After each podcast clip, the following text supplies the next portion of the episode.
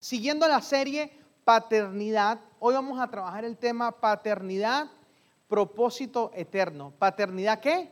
Propósito eterno. En base a esto hemos estado trabajando también paternidad, protección absoluta, que la pastora dio una palabra poderosa y bueno, fue una palabra increíble que ministró nuestras vidas. Y posteriormente vamos a estar hablando acerca de la paternidad, provisión absoluta. Propósito, protección y provisión. Tres puntos importantes para la vida de un creyente para que pueda tenerlo muy claro y afianzar el caminar con el Señor. Y el título de la palabra de hoy es claridad en lo que vemos. Claridad en lo que vemos. Aquí, eh, es un tema que impacta mi corazón y mi vida porque nos ayuda a afirmar y nos ayuda a mirar con claridad hacia dónde vamos. Porque muchas veces eh, tenemos tantas oportunidades, pero por no tener claridad tomamos malas decisiones y esto nos lleva a una vida constantemente de equivocaciones. Y es lo que Dios no quiere. Dios está pidiendo hoy y demandando claridad. Está pidiendo, yo te doy la bendición, pero tú eres el que determina si ves con claridad o no, o qué paso vas a tomar. Y hay una historia en la palabra, meditando con el Señor, y yo decía, ¿qué palabra puedo, qué ejemplo puedo dar eh, que nos pueda mostrar y, que, y poder ver un mapa más, mucho más claro. Está en Jonás capítulo 1, el verso 1 al 3. Jonás capítulo 1, del verso 1 al 3. Y mire lo que le dice Dios a Jonás. Levántate y ve a la gran ciudad de Nínive. Pronuncia mi juicio contra ella, porque he visto lo perversa que es su gente. El Señor le dio el siguiente mensaje a Jonás, hijo de Amitai entonces Jonás se levantó, aquí viene, aquí empieza a desglosar lo que es el tema. Se levantó y se fue en dirección contraria. ¿Se fue en dirección qué? Contraria, para huir del Señor. Descendió al puerto de Jope, ahí, lo tienen, ¿verdad? Donde encontró un barco que partía para Tarsis. ¿Para dónde? Para Tarsis. Y mire esta, esta eh, expresión o esta parte del texto que me sorprendió, que impactó mi corazón. Pagó su pasaje, subió a bordo y se embarcó rumbo a Tarsis, con la esperanza de escapar del Señor. Nínive estaba a 900 kilómetros al este de Israel y Tarsis, una ciudad de España, estaba a 4.000 kilómetros hacia el oeste. Entonces la orientación de Dios era, yo necesito así, que usted vaya aquella ciudad y predique del arrepentimiento. Quizás el hecho de ir a predicar no está mal. Lo que al profeta lo desmotivó y lo que al profeta eh, no lo permitió, o él, dijo, yo no voy a ir, vino a a él, es porque eran enemigos. ¿Cómo, ¿Cómo voy a ir a un lugar donde no me quieren? ¿Cómo voy a ir a un lugar a predicar del arrepentimiento si esos enemigos mataban a, los israelitas y ni les cuento qué le hacían, le hacían cosas terribles. Dios, si le hubiese dicho a Jonás, vaya y declare maldición que le va a venir, que se va a destrozar, se va a Quizás el, Jonás dice, sí voy, allá sí voy. Claro que sí, la venganza. Yo no sé si a la gente, eso no pasa aquí, eso pasa por allá en, por allá en Europa, no sé, por allá bien lejos. Sí, que la gente como que no le gusta vengarse. Hay un, grupo que le gusta vengarse. Sí. Entonces, vaya para que predique arrepentimiento y salvación. Entonces van a decir, no, pero me vas a mandar a predicar en donde, en donde eh, tengo a mis enemigos. Es como, es como si Dios le dijera a usted, vaya a su enemigo y, y y dígale que lo ama. Bueno, ¿usted lo haría? Debería hacerlo. Si no lo ha hecho, hágalo. Corra y hágalo, porque este es un ejemplo palpable de lo que usted y yo debemos hacer y lo que no debemos hacer. 900 kilómetros estaba la voluntad de Dios, la obediencia. 4000 kilómetros no estaba la voluntad de Dios.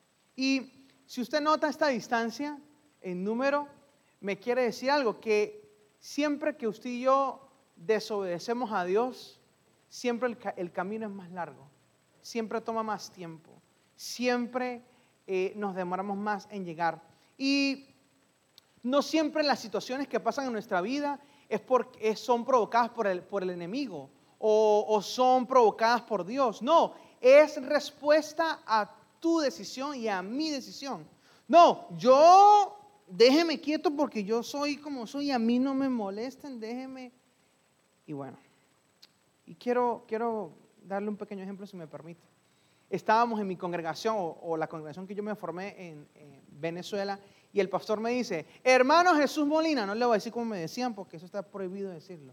Me dice, hermano Jesús Molina, le tengo una asignación, vaya para tal lugar para llevar la alabanza y la oración. Y, y yo empecé a ir por obediencia, por obediencia, pero quizás no iba con esa fuerza porque el lugar no era tan grande, era, una iglesia que estaba, eso fue hace muchos años atrás, la iglesia estaba iniciando, este, yo estaba acostumbrado a la gente, mucha gente, a la banda, a los músicos, todo, el pueblo de Dios cantando, 3.000, 4.000 personas, una maravilla. Y de ir a un lugar pequeño, y también era por el espacio, era muy lejos, era casi una hora, este, no en carro, porque en carro, quizás en el carro es mucho más cómodo, pero era en bus o era en transporte público, eso era mucho más tiempo, era en la tarde, 5 de la tarde. Y bueno, y yo empecé y fui, eh, las primeras veces fui así un poquito, bueno, voy porque soy obediente, pero por dentro, ay, estoy cansado, quiero salir, quiero hacer tantas cosas. Pero al final me rendí, disfruté esa temporada y cuando acabó esa temporada, eh, y ya el pastor me llama y dice, tienes que volver otra vez aquí a la a la central, ya terminó su, etapa ya, su ciclo, y yo agarré y dije, y volteé y dije, mire lo que dije, guarde, no, no se me desconecte, mire, yo dije, más nunca vuelvo para este lugar. Sí, dije, más nunca vuelvo, gracias Señor, y yo hice fiesta, agradecí, yo dije, gracias Dios mío, más nunca volveré a este lugar. Y no pasaron meses y volví, ¿sabe por qué? ¿Sabe por qué? Porque mi esposa vivía allá. mi esposa era de allá y yo no sabía todavía, ni siquiera yo la conocía. Este, y yo dije, más nunca voy a volver al lugar. Y, resulta que ya no iba una vez por semana. Prácticamente, sí. Prácticamente. Yo no, no había, yo no esperaba la oportunidad para estar allá. Entonces, ¿Y esto qué tiene que ver con, lo que te estoy diciendo? Es que la obediencia te trae claridad en tus decisiones. Y hay decisiones que son respuesta a tu obediencia a Dios. Por eso cada vez que tú tomes decisiones, debes pedir al Señor, Señor, yo quiero ver con claridad. Porque el tema no es tomar una decisión, no. El tema es que cuando tú tomas la decisión, empiezas a vivir la consecuencia de la decisión que estás tomando. Así que hay ocasiones que cada decisión que tú y yo tomamos no tiene que ver ni con el diablo, ni no, tiene que ver es con tu acción, cómo tú respondes ante ese llamamiento de Dios o ante esa demanda que Dios te está haciendo, te está colocando. Por eso coloqué como título, puse como título claridad en lo que vemos, porque Dios te pone en bandeja de plata o te muestra el camino, te enseña y te dice, por aquí debes andar. Pero no, uno agarra y toma su decisión. Por ejemplo, hoy cerré un ciclo extraordinario en, la iglesia, eh, en la First Baptist Church en, en Corsicana, el pastor Rash, amigo, eh, puedo decir amigo personal, excelente hombre de Dios. Y hoy fue mi último domingo en la iglesia, allá. Aunque usted no lo crea, su pastor tiene tres trabajos, si usted no lo sabía. No vengo a calentar la silla, no, no, tres trabajos. Y uno, uno de, mis, de mis funciones era poder apoyar al pastor por un tiempo, mientras que se levantaba un adorador o venía alguien para cubrir. Pero llegó el momento de ser, y cuando yo hablé con él, es increíble cuando dos personas están de acuerdo y saben y son entendidos en los tiempos. Y cuando el pastor me dijo, bueno, me dijo, este, pastor, siervo, hermano Jesús, él como que no sabía cómo decirme, y yo ya sabía, y él ya sabía, y yo sabía. Bueno, acabó la temporada, inicia una nueva temporada para usted, para mí. y qué lindo. Hoy estuvimos allá con mi esposa, con Paula. Paula hasta se puso a adorar en el piso, a orar en el piso, Paula, hermosa. Entonces se cerró un ciclo, se cerró una temporada. ¿Qué pasa cuando Dios nos muestra el camino y nos aferramos? Imagínate que yo me hubiese aferrado al lugar. No, pero es que yo y, me aferro al lugar. Pierdo, pierdo espacio, pierdo el lugar, pierdo lo que Dios tiene preparado para mí. A veces Dios nos está animando diciendo, debes tomar decisiones, dejar relaciones, hacer relaciones, terminar un empleo, empezar otro empleo, terminar.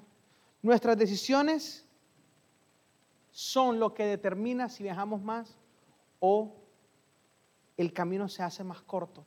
¿Y qué tiene que ver esto con la paternidad? Muchísimo, porque cuando tú entiendes la paternidad de Dios, del Señor Jesucristo, no solamente eso te acompaña y te ayuda a tomar buenas decisiones, no, sino que te corrige, te afirma, te ancla. Y cuando el pastor oraba por nosotros, de verdad que fue un momento maravilloso porque eh, pude percibir en, el Espíritu, eh, primero, un respeto mutuo y una honra. La honra solo Dios la da. La honra solo Dios la da. Honra significa exaltación, honra significa bendición. Y lo que Dios estaba pidiéndole a Jonás era, lleva la palabra de arrepentimiento, lleva la palabra de sanidad, toma una buena decisión, sigue adelante. El regreso a ese propósito es largo. ¿Por qué? Porque hay personas que se alejan de Dios por mucho tiempo y pretenden volver a la iglesia y decir, lo siento, y ya. Y el Señor Jesús hace arte de magia y listo, tienes todo. No, no, no, no. Cuando tú te equivocas y llevas y llegas al Señor, el Señor te perdona, te corrige, te levanta, te ama, te acepta, pero te lleva al punto de encuentro. Te lleva al punto donde empezaste a tomar malas decisiones y te dice, yo quiero corregirte, yo quiero ayudarte, yo quiero anclarte a mí. El desconectarnos con Dios implica muchísimas cosas. Por eso debemos tener cuidado de no dejarnos por el trabajo, por la economía, por la ansiedad, por el matrimonio, incluso eh, por el ministerio, dejar que esto venga a nuestra vida y nos desenfoque. No puedes permitirlo, no puedes permitirlo. Debemos encontrarnos con Dios todo el tiempo, todo el tiempo. Cuando, cuando se apaga tu comunión con Dios es porque tú te estás desconectando y alejando de Dios. No es que Dios se alejó de ti, no es porque tú te estás desconectando. Debemos conectarnos, debemos enfocarnos, debemos enfocarnos. Y yo no sé si les comenté, pero les voy a decir de todas formas. Llegó una temporada en mi vida de, mi adolescencia que yo quise darme la de, de rebelde y mi mamá fue para para la iglesia, le dijo, pastor, ore por mi hijo para que mi hijo cambie. Y el pastor le dijo, no, usted tiene que orar, yo oro para que Dios le ayude, usted tiene que educar a su hijo, usted tiene que formar a su hijo, usted tiene que enseñarle a su hijo que el enfoque en el Señor te ayuda a anclarlo y anclarse más como familia. Entonces, Dios no te va a cambiar tu situación por arte de magia, no eres tú que provocas el cambio. Eres tú que mueves la mano de Dios. Dios está para ti. Dios te bendice. Dios te abraza. Dios te ama. Dios te perdona. Pero debemos entender esto, mis amados, que para que se elimine toda una vida de malas decisiones, debemos entender que eres tú, con la ayuda de Dios, que puedes salir adelante. Miren, les cuento esto rápidamente. Una persona me llama hace días y me, y me dice, pastor, acepté al Señor Jesucristo, me bauticé, este, pero no veo respuesta, no veo cambio, ¿qué está pasando en mi vida? Y le pregunté, ¿cuánto tiempo tienes que, hiciste la oración de fe? Hace una semana. Ah, ok, listo.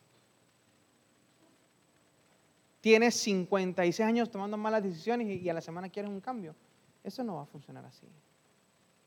Eso no, es, es cambiar la forma. Eso se llama cosmovisión, cambiar la forma de ver la vida.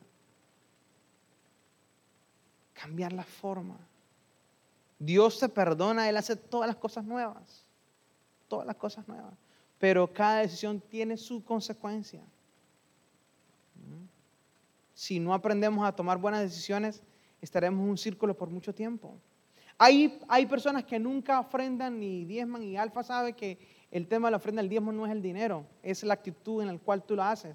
Pero es curioso y es algo un poco cómico porque eh, las, personas están acostumbradas a nunca ofrendar y quieren ofrendar una vez y que quiere que se le arregle la economía así. Ya, ofrendé, ya Dios, ya di todo lo que tiene que dar, ya yo serví, porque ofrenda no es dar, insisto, es cómo tú sirves, cómo tú das. Bueno, ya fui el domingo, ya, ya, listo. A ver, porque Dios no me responde, Dios sí es malo, Dios. No, es porque debemos entender que lo que se siembra se recoge. ¿Cómo vamos a recoger algo que nunca hemos sembrado? Dios es un Dios de amor y de gracia y de misericordia. Y la gracia de Dios es un regalo que eso jamás será quitado de tu vida. Jamás. Pero ¿cómo vamos a esperar recibir algo si nunca lo hemos dado? Y eso tiene que ver también con la familia. Si tú nunca das amor a tus hijos, ¿cómo tú esperas recibir amor de tu familia? Hablaba con alguien hace días y me decía, pastor, yo le, le doy un consejo y yo, sí que me va a aconsejar, abrace a su hija, bésela, abrácela, eh, consiéntala, pero no mucho, porque bueno, sí, pone a veces, sí. ¿Por qué? Porque yo anhelo abrazar a, mi hija y a mi hijo, pero no puedo. Primero porque está en otro país. Segundo porque no puedo llegar hasta allá.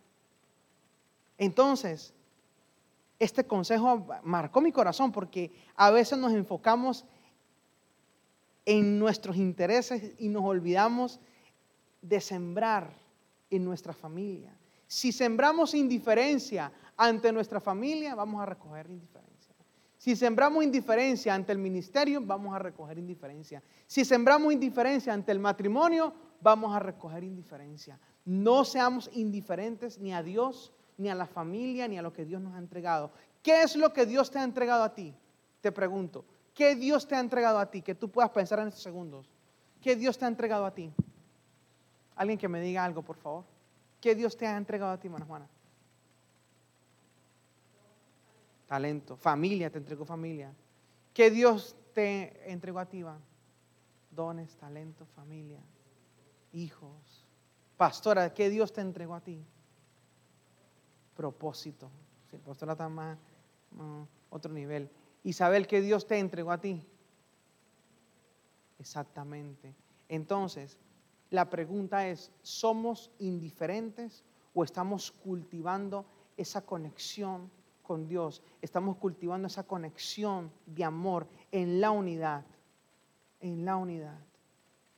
Dios no va a bendecir una mala construcción, no la bendice.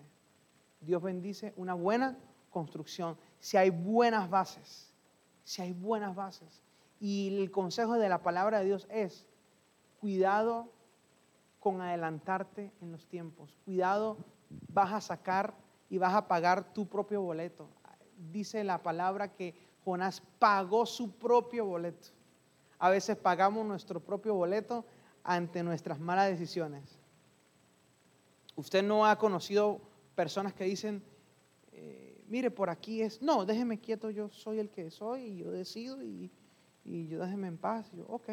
Entonces, cuando se sube a bordo y empieza rumbo a los 9.000 kilómetros de la desobediencia, es ahí donde empiezan eh, los problemas, las frustraciones, las cargas.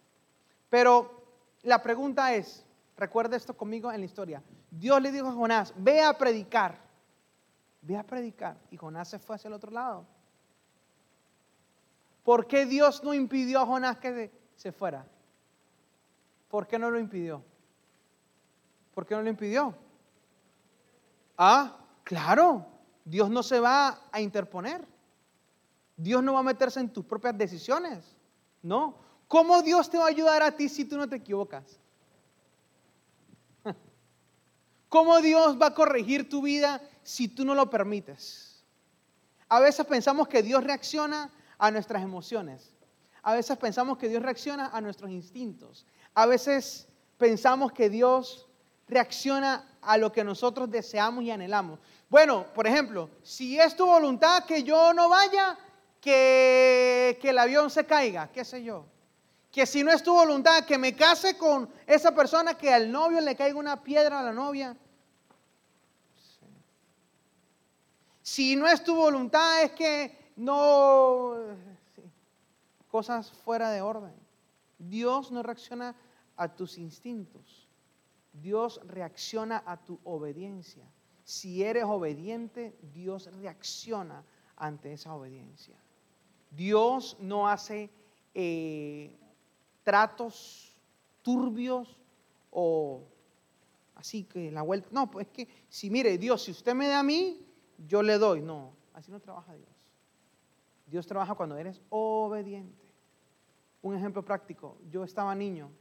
¿Usted sabe el cuento del cactus? No. ¿Se lo sabe Isabel? El del cactus. Bueno, se lo voy a contar.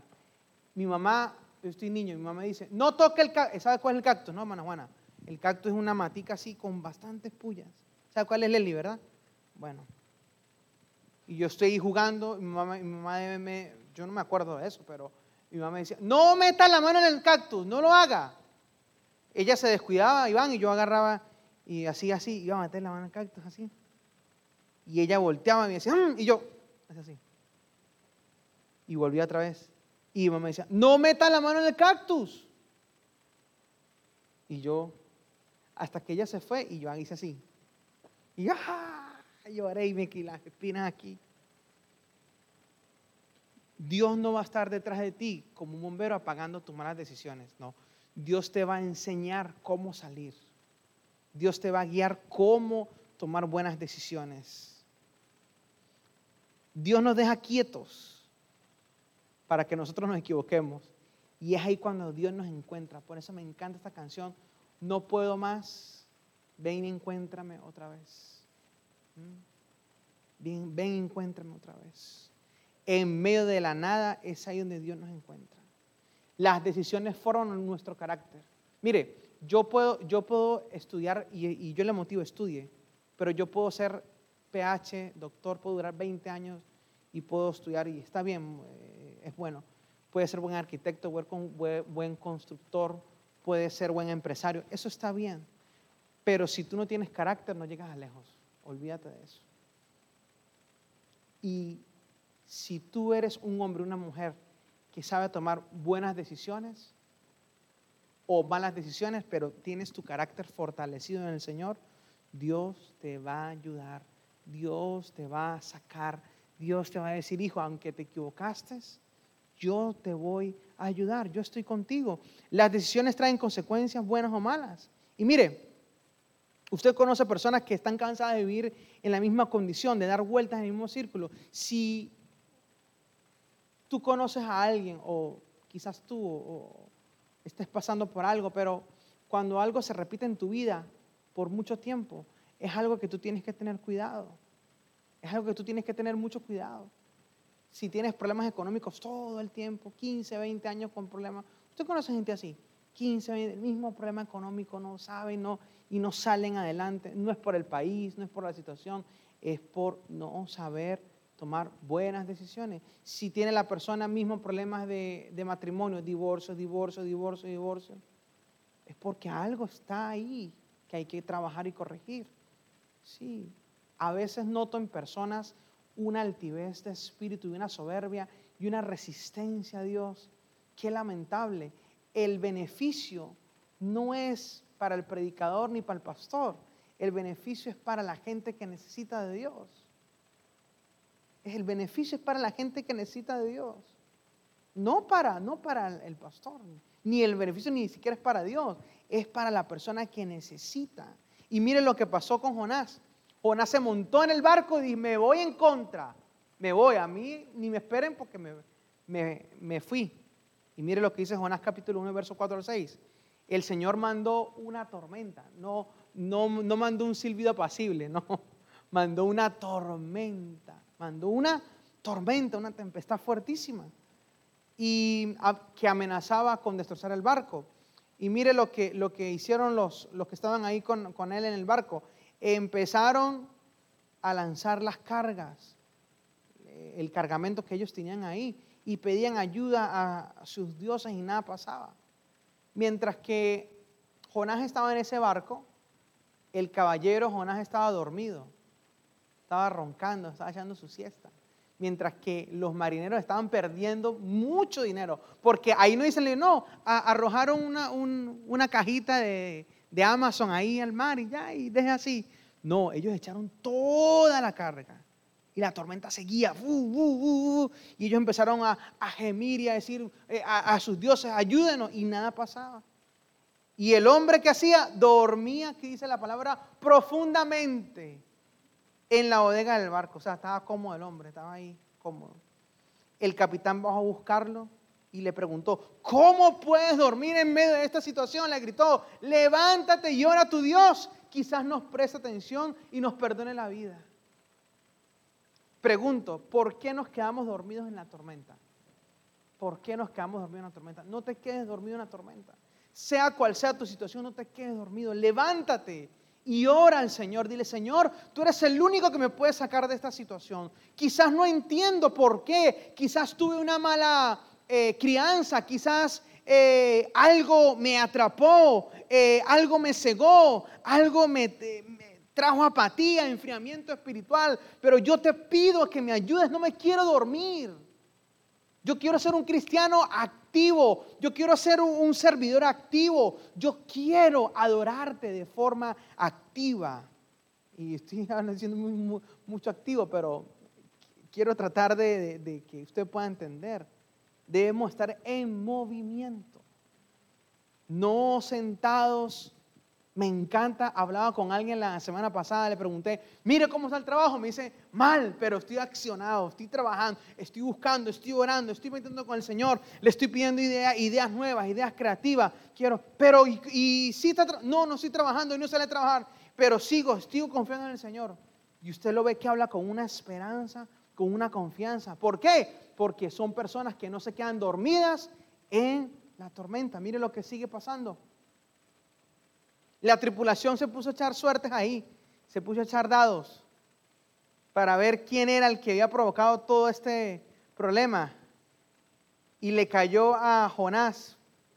Y, mire lo que, lo que le me da mucha risa esto porque yo me meto en la, en la película y me imagino ahí los, los marineros y ah, peleando. Mire, ¿usted qué, ¿usted qué hizo? ¿Quién es usted? ¿Dónde trabaja? ¿De qué país eres? ¿De dónde es ¿por qué está aquí metido si usted es el que nos provocó este mal? Entonces mire lo que le contesta Jonás, yo soy hebreo. No, me imagino los marineros dicen, no, y ya, Dios lo bendiga, ya, estamos listos. ¿Sí? Temo al Señor, Dios del cielo, quien hizo el mar y la tierra. Y mire lo que pasó, los marineros se aterraron, se aterraron, se aterraron al escuchar esto, porque Jonás ya le había, ya les había contado que huía del Señor. Y mire lo que esta expresión, ay, pero no es un ay de, alegría, no. Ay, ¿por qué lo hiciste? Gimieron, gimieron. Y la tormenta siguió empeorando, siguió empeorando. Y Jonás dijo a los marineros, échenme al mar para que se pueda calmar la tempestad. Y cuando lo echaron al, al mar, de una vez vino una paz, de una vez se calmaron las aguas. Y, sabe qué pasó? En la desobediencia de Jonás hubo conversión de los marineros.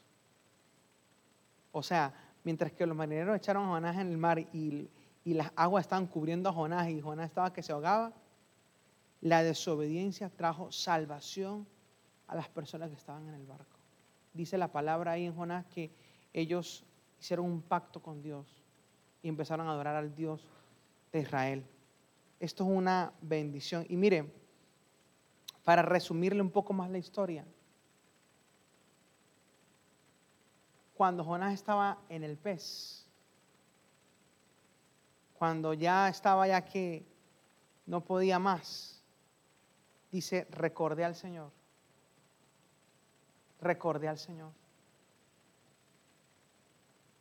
Elevé mi oración sincera hacia ti en tu santo templo. Yo me imagino a Jonás orando en el, pez, no de, de- una forma muy suave. Señor Jesús, recuerda, no, estaba con todo gritando al Señor. ¿Qué tipo de cristianos queremos ser? Lo que nos acordamos de Dios cuando las cosas nos salen mal, cuando tenemos un mal diagnóstico al médico, cuando la economía está quebrantada, cuando tenemos problemas en la familia, cuando nuestros sentimientos tienen confusión, o vamos a ser de los cristianos que somos agradecidos y permanecemos en Dios todo el tiempo. ¿Qué tipo de cristiano debemos ser? La recomendación es, debemos ser cristianos que estamos en constante agradecimiento con Dios. No importa el diagnóstico que tengas, no importa la situación en la que estés, económica, familiar, lo que importa es que tú permanezcas en Dios. Mire lo que dice Salmos capítulo 34, verso 1. Alabaré al Señor en todo tiempo. A cada momento pronunciaré sus alabanzas. Qué alegría cuando tú tienes una actitud correcta y vienes a la casa de Dios con un espíritu enseñable, con una actitud de adorar al Señor, con una actitud de recibir, con una actitud de aprender, con una actitud de atesorar la palabra, porque no es el pastor, no soy yo, es Cristo Jesús. Es Cristo Jesús, no es la pastora. Quizás yo sea el menos capacitado, pero la obediencia hace que tú te capacites en el Señor y que te formes en Él. Mire lo que pasa más adelante. Dios perdona a Jonás. Claro que lo perdonó. Pero Dios perdonó a Jonás, pero lo devolvió en pez. Lo devolvió dentro del pez. No que, ah, listo, yo, yo te perdoné y te voy a poner en, cla- en clase business en el barco. Vaya otra vez en el barco clase business con, con calamares y con, y con caviar. No, no, no. Te devuelves en el pez. Sí. Tres días y tres noches duró el hombre ahí. Y, y miren lo que, lo que Dios te dice a ti a mí hoy. Yo te restauro, yo te limpio, yo te sano, yo te levanto, yo te ayudo. Yo estaré para ti todo el tiempo, pero no va a ser a tu forma, sino a la mía. A veces nosotros queremos cambiar y acomodar todas nuestras formas. Es que yo quiero que mi marido sea así. Es que yo quiero que mi esposa sea así. No va a pasar. Dios es el que va a hacer el cambio. Tú no lo vas a hacer. Es que quiero que mi economía sea así. Es que yo quiero. No, no es así. No es como tú quieras. Es como Dios quiere hacerlo. Dios a veces dispone de ciertas circunstancias para ayudarnos a centrarnos. Probablemente un divorcio, una quiebra, una enfermedad. Él necesita buscar y crear ciertas situaciones para ayudarnos a enfocarnos. ¿Cuántas veces no nos hemos desenfocado? ¿Cuántas veces? ¿Cuántas veces hemos pecado? Dios te salvó, Dios te ama, Dios te levantará, Él te dará una oportunidad nueva, Él te dará un nuevo motivo para que sigas adelante. Pregunto aquí, ¿cuántas, cuántas personas han pasado por procesos difíciles aquí? Levanten la mano. Por transiciones difíciles. Todos hemos pasado por sesiones difíciles. Lo que Dios te quiere decir hoy a ti es que quizás no sea fácil de superarlo, pero con Dios lo vas a poder hacer. ¿Sabes por qué? Porque Dios te va a llevar hasta donde tú empezaste a equivocarte. No a echarle la culpa al otro o a la otra. No, te va a ayudar a centrarte y te va a orientar y te va a decir, en este punto empecé a equivocarme. En este punto empecé a tratar mal a mi esposa. En este punto empecé a tratar mal a mi esposo. En este punto empecé a manejar mal mi economía. En este punto empecé a tomar decisiones basadas en mis emociones, esperando que Dios responda a lo que yo quiera. Porque yo soy hijo de Dios y Dios me llamó y yo soy hijo de Dios y Él tiene que responder. A veces nos vemos un niño Kiko, ¿no? Sí. Dios tiene que responderme con lo que yo quiera porque yo soy hijo de Dios. A ver, muévase rápido. Dios no trabaja así. No. Dios te llevará al punto de partida. Y si saliste por la ventana, Él te va a devolver para que salgas por la puerta. Por eso me encanta cuando una transición acaba de buena forma. Hoy fue testimonio vivo de eso. Hoy acabé una temporada maravillosa. Y estoy tan agradecido con Dios. Sí. Porque, porque no soy yo, es Dios. Dios necesita un corazón obediente para que pueda hacer su obra. Obediente. Yo le decía a alguien, no me acuerdo quién le decía, pero yo le decía a alguien, no es que tú seas el mejor, no, es que Dios decidió hacerlo contigo. No es que tú seas el más, el que tenga las... porque es, ya me acordé y me decía esa persona, pero es que yo no tengo tanto tiempo en el, en el cristianismo como usted. Eso no importa. Pero tú deseas hacerlo. Tú quieres hacerlo. Tú deseas que el Señor te corrija. Por eso, cada temporada es importante que tú la puedas vivir, porque ese puede ser el punto de partida para tu bendición. Ese puede ser el punto de partida para tu bendición. A pesar de que fallamos, Dios mantiene y mantendrá la profecía y la palabra de Dios para nosotros. Antes de terminar con este texto, le digo esto. Mi esposo y yo venimos de Venezuela. Yo venía como músico solamente. Solamente venía por dos años como músico, Leslie, más nada. Y Dios dispuso, Dios dispuso. ¿Por qué? Porque llegó un momento en nuestra vida que Dios dijo, o te permites quebrar y yo te reconstruyo, o te devuelves y no cumples el propósito que tengo para ti. Por eso cada decisión es tan importante. Cada decisión es tan importante. Nunca tomes decisiones por tomarlas. Nunca. Ora al Señor, pídele dirección. La pregunta, ¿cómo tú sabes que viene de Dios y que no viene de Dios? ¿Cómo tú sabes? Porque tienes paz, porque tienes seguridad, porque tienes confianza. Y vivíamos en, un lugar quizás no muy bonito. Llegamos aquí en Dallas, pero nunca nos quejamos. Siempre fuimos agradecidos. Hasta el sol de hoy hemos sido agradecidos porque es la actitud con la que tú confiesas al Señor. Es la actitud con la que tú alabas al Señor. Insisto, cuando usted venga a la casa de Dios, venga con la mayor expectativa. No para que el pastor lo haga reír o que el pastor le diga cosas que usted quiera escuchar. No. O que usted diga, no, es que hoy la predica sí me gustó o, no me gustó, o este predica mejor, este... No, ven con la expectativa de recibir desde la persona, la primera persona que abre el servicio hasta la última persona que despide el servicio. Disfruta cada temporada, disfruta cada momento en la, en la iglesia. Disfruta, valora la iglesia, valora el altar, valora el lugar donde está sentado, valora cada instrumento. Mire, yo voy a cerrar aquí, le voy a, aquí ya. Pero yo le decía a mi esposa, yo me rindo ante el Señor. Ya no voy a mortificarme, no sé si está bien la palabra, pero me perdona. No voy a, ya a estresarme por la transmisión, por el en vivo, por las cámaras. Yo decido rendirme al Señor y Él hará y Él sabrá lo que hace. Sí, sí, claro. Porque yo, usted ni, usted ni me, pregúntale a mi esposa cómo me pongo mejor, pregúntele lo que usted vea. Me pongo así que me hacen el alfiler y exploto. No puedo ser así. Tú y yo todo no lo podemos controlar y arreglar. Deja que Dios trabaje por ti y haga el trabajo. Deja que Dios haga por ti. Ya voy a terminar, porque son las 33, ya.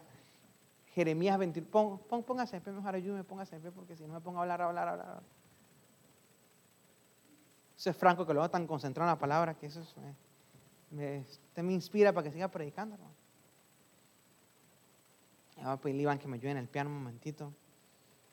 Gracias, Iván. Y mire Jeremías 29:11. Con eso terminamos. Pues yo sé los planes que tengo para ustedes, dice el Señor. Son planes para lo bueno y no para lo malo, para darles un futuro y una esperanza. Esto es lo que quiere Dios para ti para mí.